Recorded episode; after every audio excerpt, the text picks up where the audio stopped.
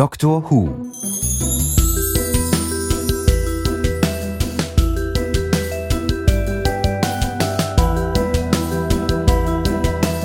Der Weihnachtstoaster des Todes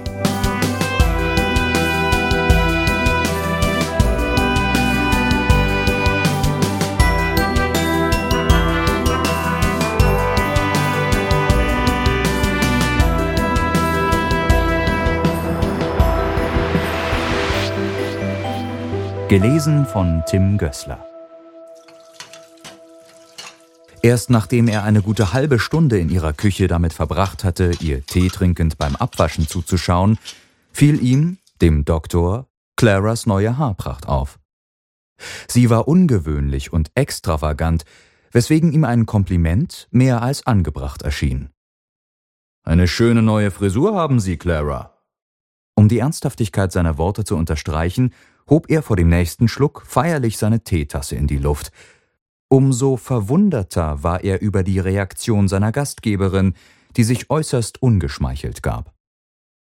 Das ist keine Frisur, das ist eine Mütze, brummte sie ihm entgegen. Warum wusste ich nur, dass früher oder später so ein Spruch von Ihnen kommt? Eine Mütze?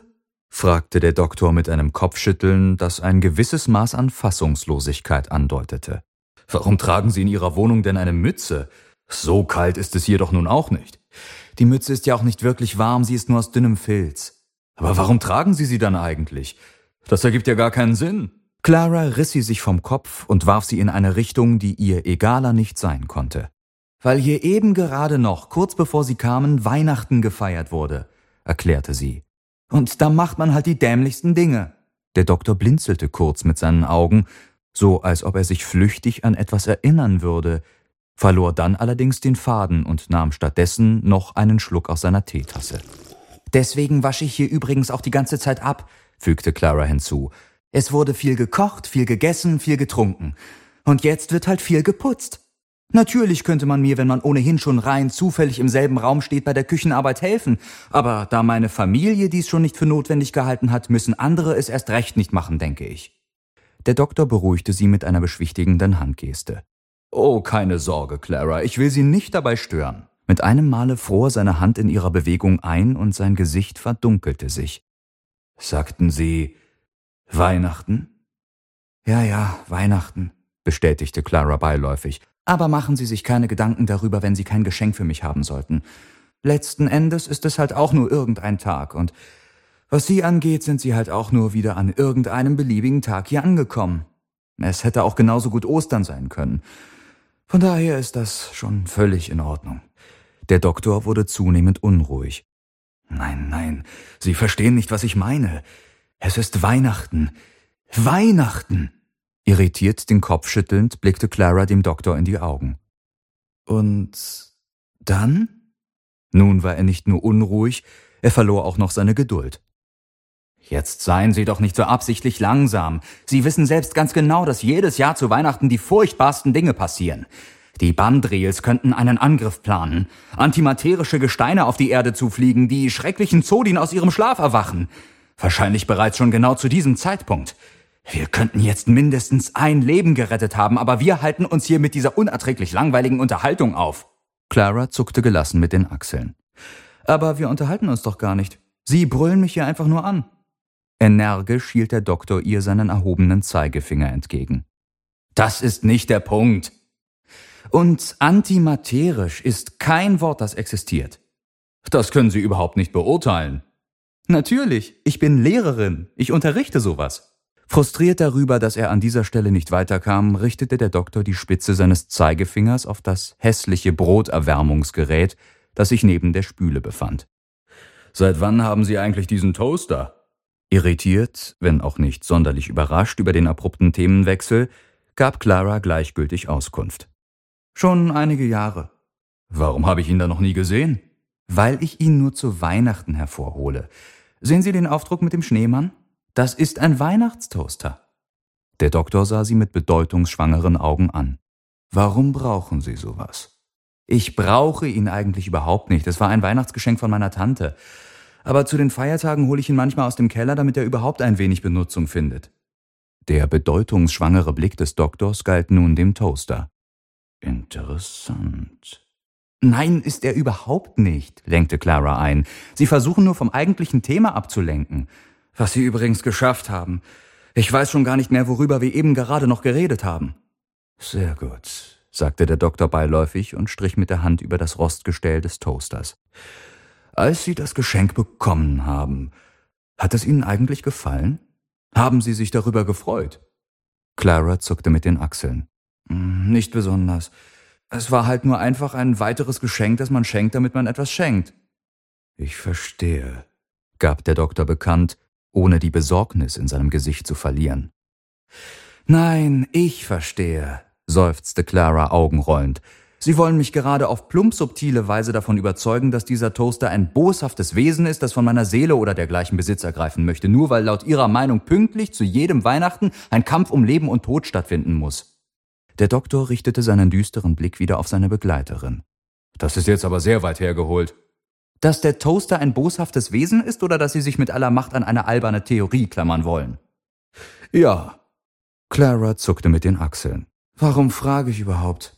Wenn Sie die Antwort auf Ihre Frage nicht zufriedenstellend fanden, dann können Sie stattdessen ja meine beantworten. Was haben Sie eigentlich Ihrer Familie zu Weihnachten geschenkt? Bevor Clara eine Antwort geben konnte, musste sie einen langen Seufzer ausstoßen. Oh, ähnlichen Plunder wie diesen Toaster dort drüben. Für die meisten ist mir ja immerhin noch etwas Passendes eingefallen, aber für meine Großmutter habe ich mir wie jedes Jahr die Zähne ausgebissen. Egal, was ich ihr schenke. Ich kann es ihrem Gesicht ansehen, dass es ihr nicht gefällt. Was haben Sie ihr denn geschenkt? Eine Lockenwicklerbürste. Ich dachte wirklich, dass sie eine neue gebrauchen könnte, aber sie hat sie einfach nur hingenommen und dasselbe wie jedes Jahr gesagt. Ach Kind, du brauchst mir doch nichts schenken, ich habe doch alles. Äh, und? Dann schenken Sie ihr halt einfach nichts. Das ist doch nicht schwierig. Natürlich ist es das. Würde ich ihr nichts schenken, wäre sie beleidigt. Man kann nur verlieren. Bisher hat sie kein einziges Geschenk von mir wirklich gemocht. Sie hat alle nur als unablehnbare Zwangsläufigkeiten hingenommen. Wirklich alle Geschenke? Ja, alle. Sie überlegte kurz.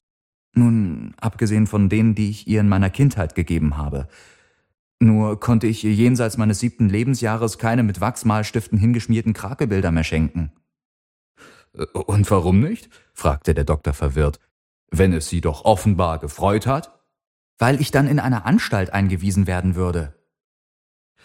Ich verstehe. Der Doktor kratzte sich am Kinn. Aber verschenken möchten Sie auf jeden Fall etwas, ja? Es geht nicht nur um ein Möchten, es geht um ein Müssen. Nun, wenn Sie möchten, könnten Sie sich für das nächste Jahr wappnen und meinen Geschenke-Universumsschrank benutzen. Clara musste das eigentümliche Angebot für einen kurzen Augenblick sacken lassen, ehe sie auf es reagieren konnte. Ihren was? Meinen Geschenke-Universumsschrank. Ihren was? Meinen Geschenke-Universumsschrank, wiederholte der Doktor mittlerweile sehr ungeduldig. Geben Sie sich bitte etwas mehr Mühe beim Zuhören. Ich möchte dieses lange Wort nicht noch einmal wiederholen.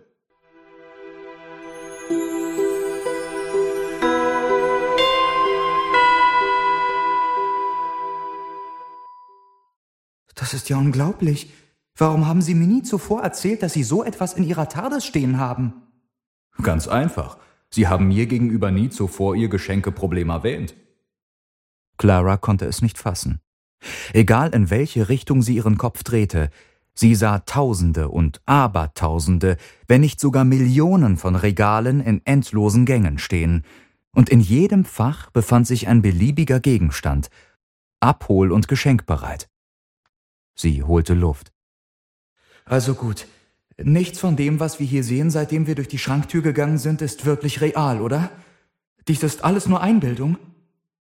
Der Ausdruck wirklich real ist inhaltlich grausig. Wenn einer Ihrer Schüler ihn in einem Aufsatz benutzen würde, dann würden Sie ihn rot anstreichen.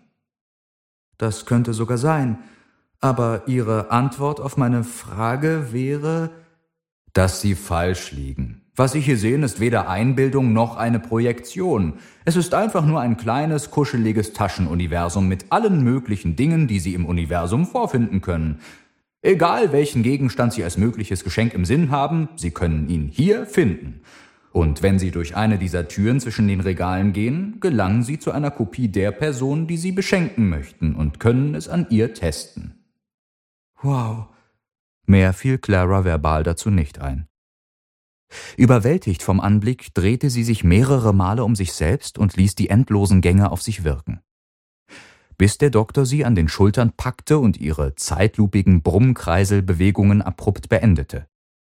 Jetzt lassen Sie das doch bitte bleiben, ehe Ihnen noch schlecht wird. Ich würde trotzdem gerne noch mehrere Stunden so weitermachen. Der Anblick ist unglaublich beeindruckend. Für die ersten zwei Minuten vielleicht. Nach spätestens zehn haben Sie die Schnauze voll davon holte der Doktor sie auf den Boden der Tatsachen zurück. Vielleicht sollten Sie die Zeit lieber in die Auswahl eines Geschenks investieren. Sie sehen ja, wie viel hier rumsteht. Wenn man nicht aufpasst, kann man sich hier mehrere Wochen in diesem Schrank aufhalten. Wenn nicht sogar Jahre, sagte die weiterhin beeindruckte Clara. Ja, das ist sogar schon passiert, warf der Doktor ein. Zum Glück jedoch nicht mir, sondern den Leuten, die man tot aufgefunden hat. Clara horchte auf. Oh, Warum? Der Doktor zuckte mit den Achseln. Sie sind verhungert und verdurstet auf der erfolglosen Suche nach dem perfekten Geschenk. Aber keine Sorge, Clara, das wird Ihnen schon nicht passieren. Ich passe darauf auf. Clara warf ihm einen vielsagenden Blick zu, von dem er nicht wusste, wie er ihn zu deuten hatte. Dann will ich mal anfangen, sagte sie entschlossen. Wie funktioniert das eigentlich genau? Sind all die Regale nach einem bestimmten System sortiert? So in etwa, erklärte der Doktor. Die relevantesten Geschenke befinden sich gleich in nächster Nähe zur direkten Auswahl, während sich direkt in den Fächern daneben Vorschläge befinden, auf die man nicht so schnell und ohne weiteres gekommen wäre. Und Dinge, die in einem gewissen Maße damit verwandt sind, nur halt in einer anderen Farbe und Größe. Also gut, dann will ich mal sehen, was wir hier haben. Sie griff in das Fach vor ihrer Nase und holte ein Brillenetui, das mit kleinen Metallgravuren verschnörkelt war, hervor. Hm, das könnte etwas sein. Was meinen Sie, Doktor? Vielleicht. Probieren Sie es doch einfach aus. Also gut. Clara bewegte sich zu einer der Türen, öffnete sie und versuchte für einen kurzen Augenblick überrascht darüber zu sein, dass sich direkt vor ihr eine perfekte Kopie des Wohnzimmers ihrer Großmutter samt Insassen befand, schaffte es aber nicht zurecht. Nach all der Zeit, die sie mit dem Doktor verbracht hatte, konnten sie Dinge wie diese nicht mehr aus der Bahn werfen. Schnurstracks ging sie auf den Sessel zu, in dem ihre Taschenuniversum Großmutter saß, und hielt ihr feierlich das Etui hin. Hier, Oma, für dich zu Weihnachten. Beiläufig nahm sie den leeren Brillenbehälter an sich, inspizierte ihn gelassen und hielt ihn kurz darauf nicht besonders enthusiastisch in den Händen. Ach, Kind, das hättest du doch nicht machen müssen. Ich habe doch schon so viele Etuis. Clara seufzte. Ich hatte es befürchtet. Alles kein Problem, Clara, ertönte die Stimme des Doktors hinter ihrem Rücken. Da draußen befinden sich noch endlos viele Geschenke und wir haben noch endlos viele Versuche. Sie haben recht, pflichtete sie ihm bei. Also gut, Versuch Nummer zwei. Sie verließ die Wohnzimmerkopie und machte sich an ein anderes Regal heran, untersuchte mit klinischer Präzision jedes Fach, das ihr nahe kam. Im Namen des perfekten Weihnachtsgeschenks, nichts durfte ihr entgehen. Kochtöpfe, Staubsauger, Eierkocher, Teemaschinen. Ach, das sind alles viel zu praktische Sachen. Die legt sie nur in ihre Abstellkammer, unausgepackt im Originalkarton. Woher wollen Sie das wissen, wenn Sie die Dinge noch nicht getestet haben? fragte der Doktor. Clara schüttelte den Kopf. Nein, bei diesen Dingen weiß ich bereits Bescheid. Allein schon den Teemaschinenversuch habe ich bereits hinter mir. Auch wenn es sich dabei um eine Kaffeemaschine gehandelt hat, aber das läuft ja auf dasselbe hinaus. Vielleicht mag sie Tee lieber? Nein, sie trinkt beides. Aber sie benutzt Teebeutel und schwört beim Kaffee auf ihren kleinen Plastikaufgussfilter. Sie stöhnte und wandte sich dem Regal hinter ihrem Rücken zu. Mal sehen, was haben wir denn hier? Alte Radiohörspiele aus den 60ern. Ha, von denen erzählt sie mir manchmal ganz begeistert. Und sie hat mir einmal sogar schon gestanden, wie schön es wäre, wenn sie die noch einmal hören könnte. Ohne seine stoische Miene zu verziehen, hob der Doktor seine rechte Hand zu einer befürwortenden Geste. Vielleicht sind Sie damit schon auf die Lösung des Problems gestoßen. Oh, ich hoffe es. Insgeheim hatte ich nämlich schon mit dem Gedanken gespielt, ihr ein paar CDs dieser Art nächstes Jahr zu schenken. Nun werde ich ja sehen, was diese Idee wert ist. Sie griff zu der Pappbox, die unzählige Stunden nostalgisches Hörvergnügen bot, und schritt mit ihr in den nächstbesten Großmutter-Kopierraum. Oma, schau, sagte sie feierlich, während sie ihr die Box wie eine Trophäe entgegenhielt. Die BBC-Hörspiele von damals, die du immer so gerne mochtest. Mit einem gleichgültigen Lächeln nahm sie den Schuber mit den CDs entgegen und betrachtete sie flüchtig. Ach, Kind, wann soll ich die denn alle hören? Außerdem kenne ich die doch schon alle. Ich weiß doch, wie sie ausgehen. Ach, Oma. Clara seufzte. Enttäuscht von ihrer Geschenkeniederlage kehrte sie in den Flur zurück. Dort empfing sie der Doktor, der sich gelassen an eines der Regale gelehnt hatte. Wie ich von ihrem Gesicht ablesen kann, ging auch dieser Versuch nicht gut. Clara schüttelte den Kopf. Langsam mache ich mir Sorgen, ob ich hier nicht doch verhungere und verdurste. Ein weiteres Mal blickte sie von links nach rechts, um die endlosen, von Regalen umrahmten Gänge zu sehen. Zuerst dachte ich, dass wer immer auch diesen Geschenke-Universumsschrank entwickelt hat, ein Genie gewesen sein muss. Aber so langsam bekomme ich den Eindruck, dass er das Problem eher vertieft, statt es zu lösen. In einem der Mundwinkel des Doktors zeigte sich der Anflug eines Lächelns. Deswegen ist er auch nie der große Verkaufsrenner geworden, den das besagte Genie sich erhofft hatte. Nach dem, was ich weiß, hatte Erf Zelmer Hemzelborn ungefähr ein Drittel ihres Lebens diesem Projekt gewidmet. Aber es wurden nur 25 Exemplare fertiggestellt und bestenfalls die Hälfte von ihnen konnten verkauft werden. Und äh, wo haben Sie Ihr Exemplar her? Ich habe es geschenkt bekommen. Clara schmunzelte. Natürlich geschenkt. Was sonst? Der Doktor zuckte mit den Achseln. Glauben Sie mir ruhig. Ich kannte Erf Zelmer persönlich. Äh, das meinte ich nicht. Mir ging es darum, dass Sie diesen Geschenke-Universumsschrank geschenkt bekommen haben. Was ja gewissermaßen ironisch ist, wenn man es von der Seite betrachtet, dass. Ach, vergessen Sie es, ich werde zu kompliziert. Sie wand sich wieder den Regalen zu. Erzählen Sie mir ruhig mehr über den Schrank, forderte sie den Doktor auf. Wir müssen uns nicht gegenseitig anschweigen, während ich weiterhin auf der Suche bin. Warum genau hat er sich nicht so gut verkaufen können? Ach, es kam halt, wie es kommen musste. Sie waren viel zu teuer und die wenigen Menschen, die solch einen Schrank besaßen, verließen ihn in der Regel frustrierter, als sie ihn betraten. Das macht mir ja Mut. Den sollten Sie ohnehin niemals verlieren. Nur weil andere an ihrem Versuch gescheitert sind, heißt das ja noch lange nicht, dass es bei Ihnen auch passieren muss. Aber wie dem auch sei, das war nur ein Teil des Problems, den der Schrank auf dem Markt hatte. Im Grunde genommen hätte er sich auf ihm trotz allem beachtlich schlagen können, wenn der Bertelsmann-Konzern nicht seine Macht hätte spielen lassen. Kaum jemand hat über den Schrank berichtet. Nirgendwo war Werbung zu sehen. Bertelsmann hat alles daran gesetzt, damit das Wort sich nicht verbreiten konnte. Warum denn das? fragte Clara, während sie mit ihren Fingern über ausgesprochen hässliche Vampirgartenzwerge strich. Ganz einfach, weil dann niemand mehr die ganzen Bertelsmann-Produkte kaufen würde. Was soll denn dieses Betelsmann überhaupt sein?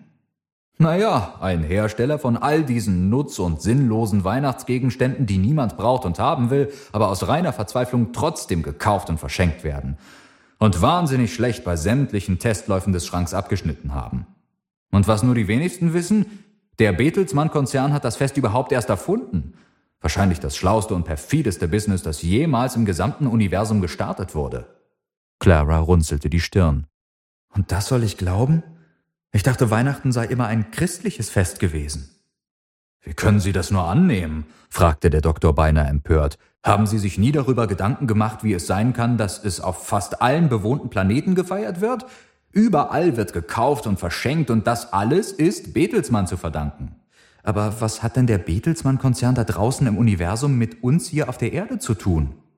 Oh, seien Sie nicht so naiv. Bertelsmann ist schon eine lange, lange Zeit hier auf der Erde aktiv. Alles, was der Konzern gemacht hat, ist, sich über ein reales Ereignis herzumachen und es mit Marketing zu überziehen. Glauben Sie mal ja nicht, dass ein gewisses Geburtsereignis vor über 2000 Jahren irgendetwas mit roten Mänteln oder Rentieren zu tun gehabt hätte. Das allein hätte Ihnen niemals den Toaster in Ihrer Küche beschert. Clara hielt für einen Moment inne. Möchten Sie damit sagen, dass genau dieser Toaster vom Betelsmann-Konzern stammt? vervollständigte der Doktor ihren Satz. Ganz genau das möchte ich. Soweit ich es vorhin sehen konnte, zwar unter dem Namen einer unverdächtig klingenden Tochtergruppe, aber wenn Sie den ganzen Weg zurückverfolgen, dann gelangen Sie zu der Fabrik auf einer der Planeten im Betelsmann-System. Ironischerweise konnte sie just in diesem Moment aus dem Augenwinkel eine Variante ihres Toasters in einem der Fächer sehen. Betelsmann besitzt ein ganzes Sternensystem? Natürlich. Sie glauben ja nicht, wie viel Geld man mit diesem Plunder machen kann. Zumindest vorstellen kann ich es mir gut, sagte Clara. Übrigens hat dieses ganze Betelsmann-Geschwafel die Auswahl in den Regalen beeinflusst. Ich blicke gerade jetzt nun schon in das dritte Fach mit dem Toaster aus meiner Küche. Dann schauen Sie halt in das nächste, gab der Doktor den Ratschlag so selbstverständlich er nur konnte. So einfach ist das nicht. Je weiter ich blicke, umso plunderiger werden die Sachen in den Fächern. Und da, schon wieder dieser Toaster. Was ist denn hier bloß los? Wahrscheinlich haben Sie beim letzten Mal ihn sich zu genau angesehen oder haben zu viele Gedanken an ihn verschwendet. Und nun werden Ihnen ähnliche Dinge vom selben Hersteller weiterempfohlen. Aber ich will doch nichts von Betelsmann, protestierte Clara. Das ist der Software des Schranks ziemlich egal. Wenn Sie sich mehrere Artikel aus einer Gruppe angesehen haben, dann denkt sie, dass Sie an weiteren aus derselben interessiert sind. Das, das muss doch irgendwie zu stoppen sein. Niemand braucht ein Bügelbrett mit Weihnachtsaufdruck oder einen Kühlschrank in Schneemannform und schon gar nicht meine Großmutter. Und da, schon wieder der Toaster. Und nochmal. Der Doktor kratzte verlegen an seiner Stirn.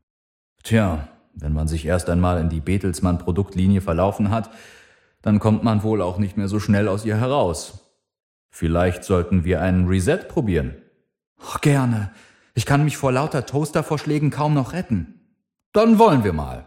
Wenn mich nicht alles täuscht, sollte sich direkt neben jeder Tür ein solcher Knopf befinden. Clara ging die wenigen nötigen Schritte zur Tür des nächstliegenden Großmutterraumes und untersuchte die Flächen, die den Rahmen umgaben. Bis sie etwas fand. Meinen Sie diesen schwarzen Plastikknopf hier? Da es nur einen neben jeder Tür gibt, sollte er es sein. Clara rollte heimlich mit ihren Augen. Meine Güte, sind wir heute wieder freundlich, flüsterte sie leise und drückte den Knopf. So, erklärte sie, getan. Und hat es etwas gebracht? Der Doktor beugte sich vor und blickte in die Fächer und zuckte überrascht mit den Augenbrauen. Seltsam. Was ist denn? Sind Sie sicher, dass Sie den richtigen Knopf gedrückt haben? Doktor, Sie haben mir eben gerade noch gesagt, dass es nur einen Knopf gibt. Also kann ich auch nur diesen einen gedrückt haben. Vielleicht hatte ich ja Unrecht. Hatten Sie aber nicht. Was ist denn nun eigentlich das Problem? Der Doktor hob seine rechte Hand und ruderte mit ihr verwirrt in der Luft herum. Der Toaster ist immer noch da, aber statt nur einem befinden sich in jedem Fach auf einmal zwei. Komisch. Vielleicht habe ich den Knopf einfach nur nicht richtig gedrückt. Unsinn, verwarf der Dr. Claras These barsch. Man kann einen Knopf gar nicht falsch drücken. Entweder drückt man ihn oder nicht. Alles andere ist nur Gewäsch von Leuten, die von Technik keine Ahnung haben. Aber vielleicht habe ich es einfach nur nicht fest genug gemacht. Lassen Sie mich es nochmal probieren. Warten Sie. Erstmal möchte ich. Ach, vergessen Sie es. Jetzt sind dort drei Toaster. Drei Toaster? Nein, 75, knurrte der Doktor. Hören Sie doch hin. Wissen Sie was? Ich gebe Ihnen 75, sagte sie gespielt schnippisch, wand sich wieder dem Knopf zu und drückte ihn gleich darauf mehrmals im Staccato. Was machen Sie da, Clara? hörte sie hinter sich die besorgt erboste Stimme des Doktors. Doch bevor die Synapsen ihres Gehirns überhaupt die Chance hatten, eine Antwort zu formen, die sie zum Mund hätte schicken können, hörte Clara ein lautes Scheppern.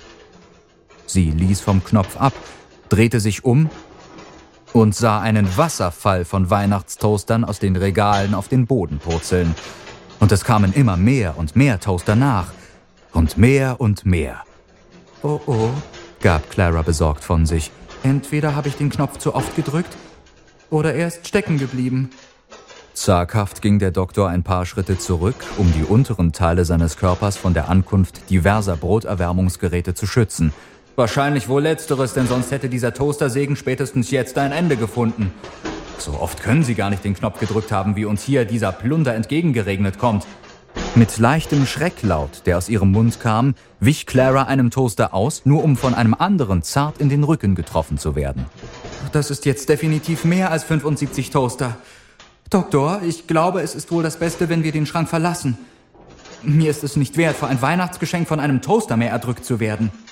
Mir ebenfalls nicht, stimmte der Doktor zu. Und schon gar nicht für die Großmutter eines anderen. Kommen Sie, wir müssen zum Ausgang. Hastig liefen sie beide in die Richtung, aus der sie kamen, und öffneten die Tür, hinter der sich laut ihrer Erinnerung der Weg zurück in ihre TARDIS befinden musste. Doch stattdessen blickten sie verdattert in eine weitere Version des Wohnzimmers der Großmutter. Huhu, rief sie und winkte ihnen freudig vom Sessel aus zu. Schön, dass du mich zu Weihnachten besuchen kommst. Clara versuchte sich aus ihrer Sprachlosigkeit zu befreien. Ich muss nur noch schnell den Wagen umparken, dann komme ich zu dir. Im Reflex schloss sie wieder die Tür und stellte ihrem immer noch verblüfft dreinschauenden Freund eine an sich inhaltsleere Frage. Doktor? Ich verstehe es auch nicht. Wir müssen uns in der Tür geirrt haben. Kommen Sie, eine weiter. Sie hasteten an zwei weiteren Regalen vorbei. Hinter ihnen stieg die Toastermasse bedenklich hoch an. Mit einem Ruck riss Clara die nächste Tür auf. Schon wieder blickte ihnen die Großmutter entgegen. Clara, sagte sie etwas pikiert. Du besuchst mich nur noch zu den Feiertagen. Und du mich nie. Tür wieder zu. Die beiden warfen sich wieder verblüffte Blicke zu. Weiter, weiter, feuerte der Doktor seine Begleiterin an, rannte mit ihr zur nächsten Tür. Clara riss auch diese auf. Oh, gab die Großmutter in Freuden von sich. Ist schon wieder Weihnachten? Wie schnell doch ein Jahr rumgehen kann. Genau, stimmte Clara ihr zu. Man könnte meinen, wir hätten es erst gerade vor einer Sekunde gehabt. Dann rannten sie zur nächsten Tür. Das Scheppern der Toaster hinter ihnen wurde bedrohlicher und lauter.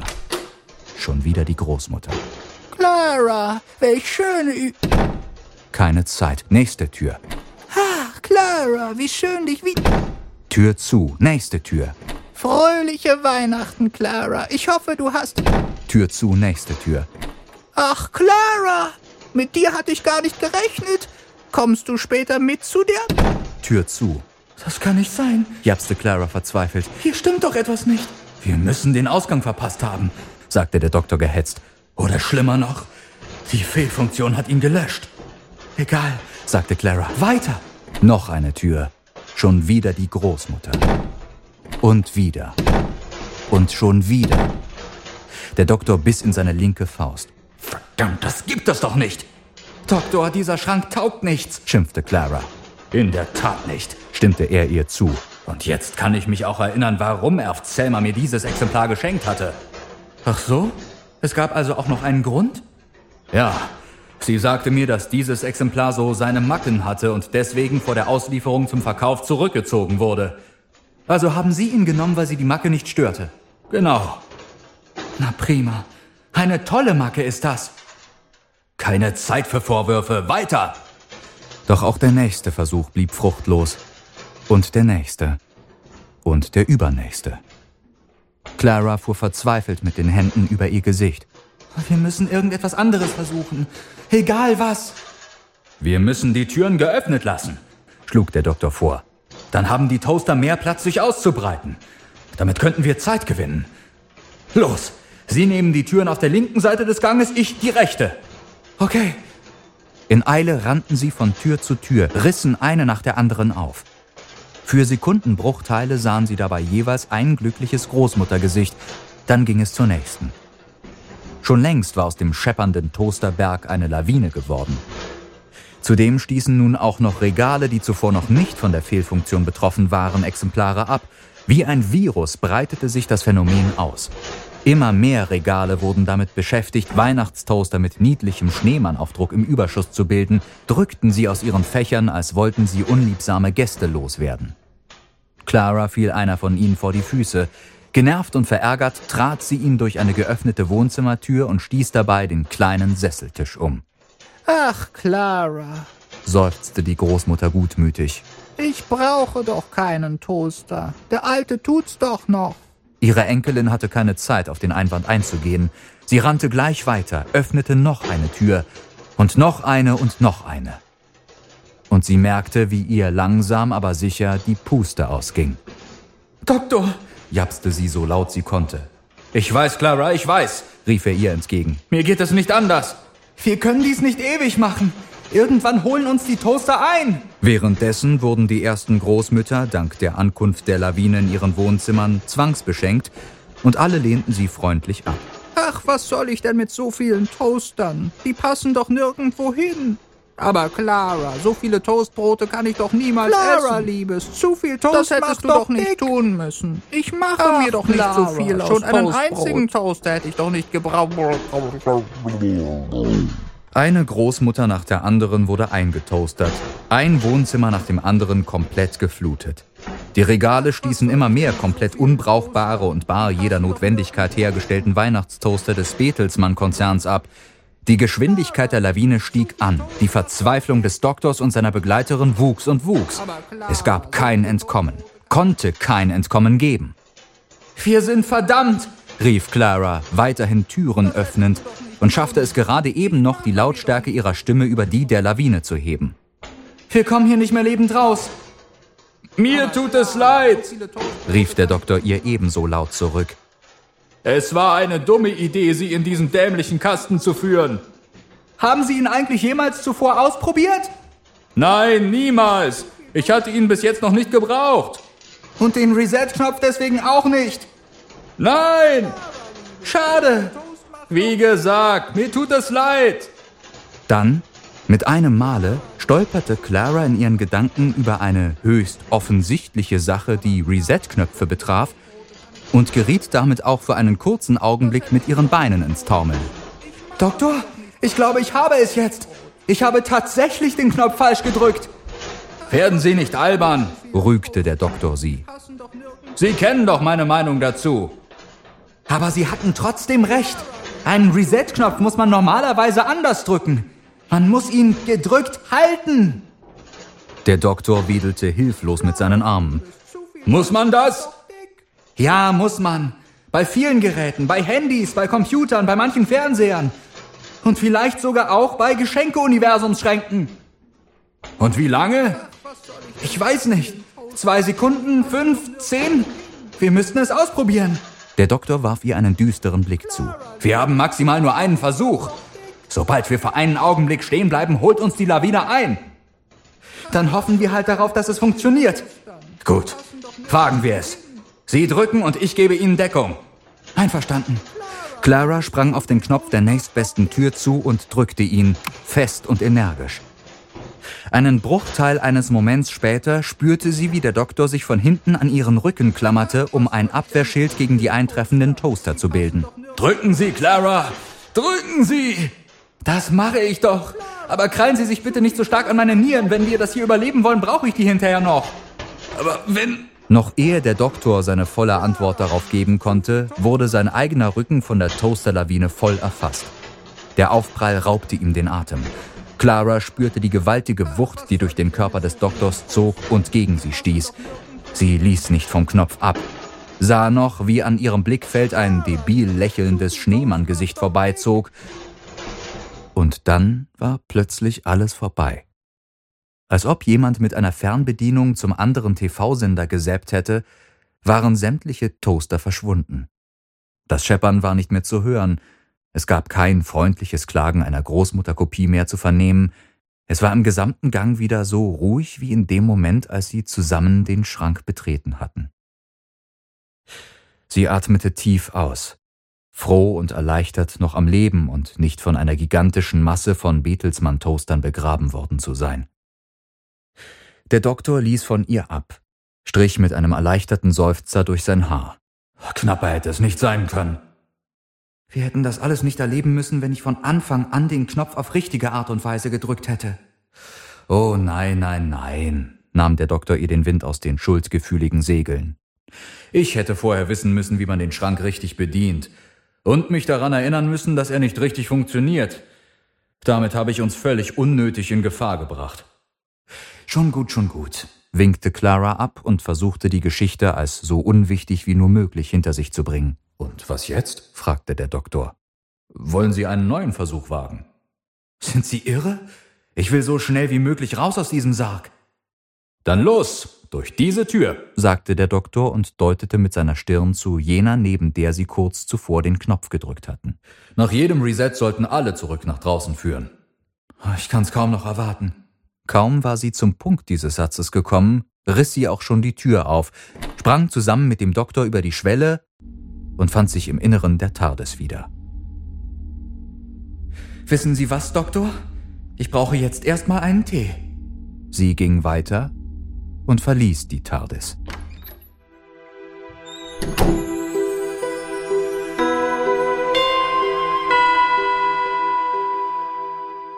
Endlich war sie zurück in ihrer Wohnung, zurück in ihrer immer noch nicht aufgeräumten Küche. Ohne Umschweife fiel sie über den Wasserkocher her und wühlte nebenbei in einem kleinen Pappkarton mit Teebeuteln herum. Die Tür der TARDIS öffnete sich ein weiteres Mal. Der Kopf des Doktors lugte hervor. Ich hätte auch gern einen Tee, wenn es Ihnen nichts ausmacht. Klar, was möchten Sie? Apfelzimt oder Winterzauber? Ich nehme Apfelzimt. Dann legte er eine kurze Denkpause ein, bevor er, halb rekapitulierend, halb in die Zukunft schauend, ihr eine ihm unter den Nägeln brennende Frage stellte. Und äh, was machen wir jetzt mit dem Geschenk für Ihre Großmutter nächstes Jahr? Mal sehen, sagte sie achselzuckend. Zumindest bekommt sie von mir kein Brillenetui oder Radiohörspiele und schon gar keinen Toaster. Dann hielt sie kurz inne. Obwohl, ich frage mich. Ach nein, das ist zu albern. Der Doktor horchte neugierig auf. Was denn? Nichts, nichts. Das klang aber nicht nach nichts. Sie warf ihm ein Lächeln zu. Wissen Sie was? Das wird für ein Jahr ein Geheimnis bleiben. So lange werden Sie auf die Antwort Ihrer Frage warten müssen. Damit war der Doktor jedoch ganz und gar nicht zufrieden. Tatsächlich? Das wollen wir sehen. Mit einem drohenden Wackeln im Handgelenk hielt er ihr seinen Zeigefinger entgegen und zog mit der anderen Hand die Tardestür vor sich zu. Wenige Sekunden später verschwand des Doktors Box mit einem Röcheln aus ihrer Küche.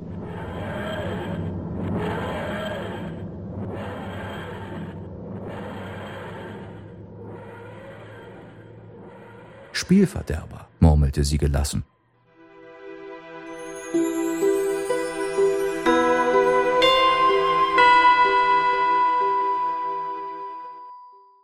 Ein Jahr später. Die TARDIS landete in Claras abermals mit Weihnachtsbratenresten beschmückten Küche.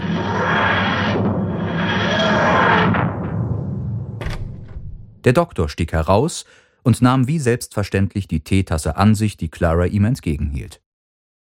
Vielen Dank, sagte er. Sie haben mich also erwartet? Glauben Sie etwa, ich hätte Ihren Abgang von vor einem Jahr vergessen?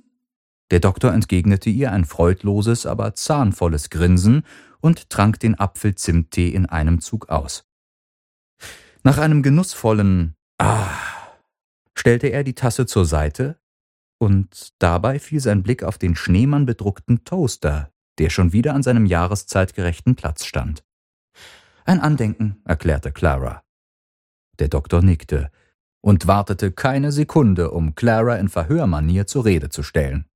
Genug jetzt. Ich will endlich wissen, was Sie Ihrer Großmutter zu Weihnachten geschenkt haben. Versuchen Sie es zu erraten, schlug Clara verschmitzt vor. Ich will es nicht erraten, ich will es wissen. Ich bin extra hier für ein ganzes Jahr in die Zukunft gereist. Also bitte. Na gut, sagte sie und hob entwaffnend ihre Hände. Erinnern Sie sich noch daran, wie ich von den Wachsstiftbildern erzählt habe, die ich als Kind meiner Großmutter geschenkt habe? Ich hatte meinen ganzen Mut zusammengenommen und ein neues gemacht. Zwar habe ich es jetzt nicht mehr hier, aber wollen Sie ein Foto davon sehen? Ohne eine Antwort abzuwarten, suchte sie das Bild auf ihrem Handy und hielt es ihm nach ihrem Fund hin. Da, da wäre es. Der Doktor hob anerkennend eine Augenbraue. Sieht ja gar nicht mal so schlimm aus. Oh, vielen Dank, sagte Clara gespielt erfreut, aber ich habe auch einen kleinen Trick angewandt. Ich habe einfach auf meinem Computer ein Foto vom Gesicht meiner Großmutter vergrößert, dann ausgedruckt und abgepaust. Ich bin also nicht ganz eine so große Künstlerin, wie es das Bild vermuten lassen könnte. Man tut, was man kann, sagte der Doktor gleichmütig. Aber nun die nächste Frage. Hat sie sich denn über das Geschenk gefreut? Clara ballte ihre Hände zu Fäusten, führte einen ungelenken Freudentanz auf, der über umständliche Wege aus ihren Hüften kam, und trällerte vor sich hin. Das hat sie! Das hat sie! Spätestens als sie die Widmung auf der Rückseite las, hatte sie über ihr ganzes Gesicht hinweg gestrahlt. Das erste Geschenk von mir seit Menschengedenken, das ihr wirklich gefiel. Und wissen Sie was? Der Doktor schüttelte wortlos den Kopf. Egal wie lange ich im Geschenke-Universumsschrank gesucht hätte, ich hätte dieses Bild dort niemals gefunden. Kein Laden der Welt hätte mein Porträt, das ich selbst mit meinen eigenen Wunderhänden aus mir herausgezaubert habe, im Sortiment geführt. Und die Fabriken von Betelsmann sowieso schon mal gar nicht. Angewidert verzog der Doktor sein Gesicht und klimperte mit seinen Augenlidern. Herauszaubern. Was für ein furchtbares Unwort. Ach, Sie schon wieder, sagte Clara spöttisch. Heute können Sie mir mit der korrekten Anwendung des Oxford Dictionary nicht die Laune verderben, denn ich hatte das beste Geschenk aller Zeiten.